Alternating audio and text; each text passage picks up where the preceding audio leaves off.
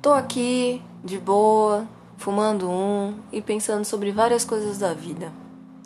Uma delas é sobre, sobre quarentena e não ter ninguém com quem eu possa conversar, além da internet e dos meus amigos que estão longe. É um pouco para falar da minha vida e também um pouco para refletir sobre as coisas da vida. Faz mais sentido assim. E lógico, geralmente eu vou estar tá fumando um.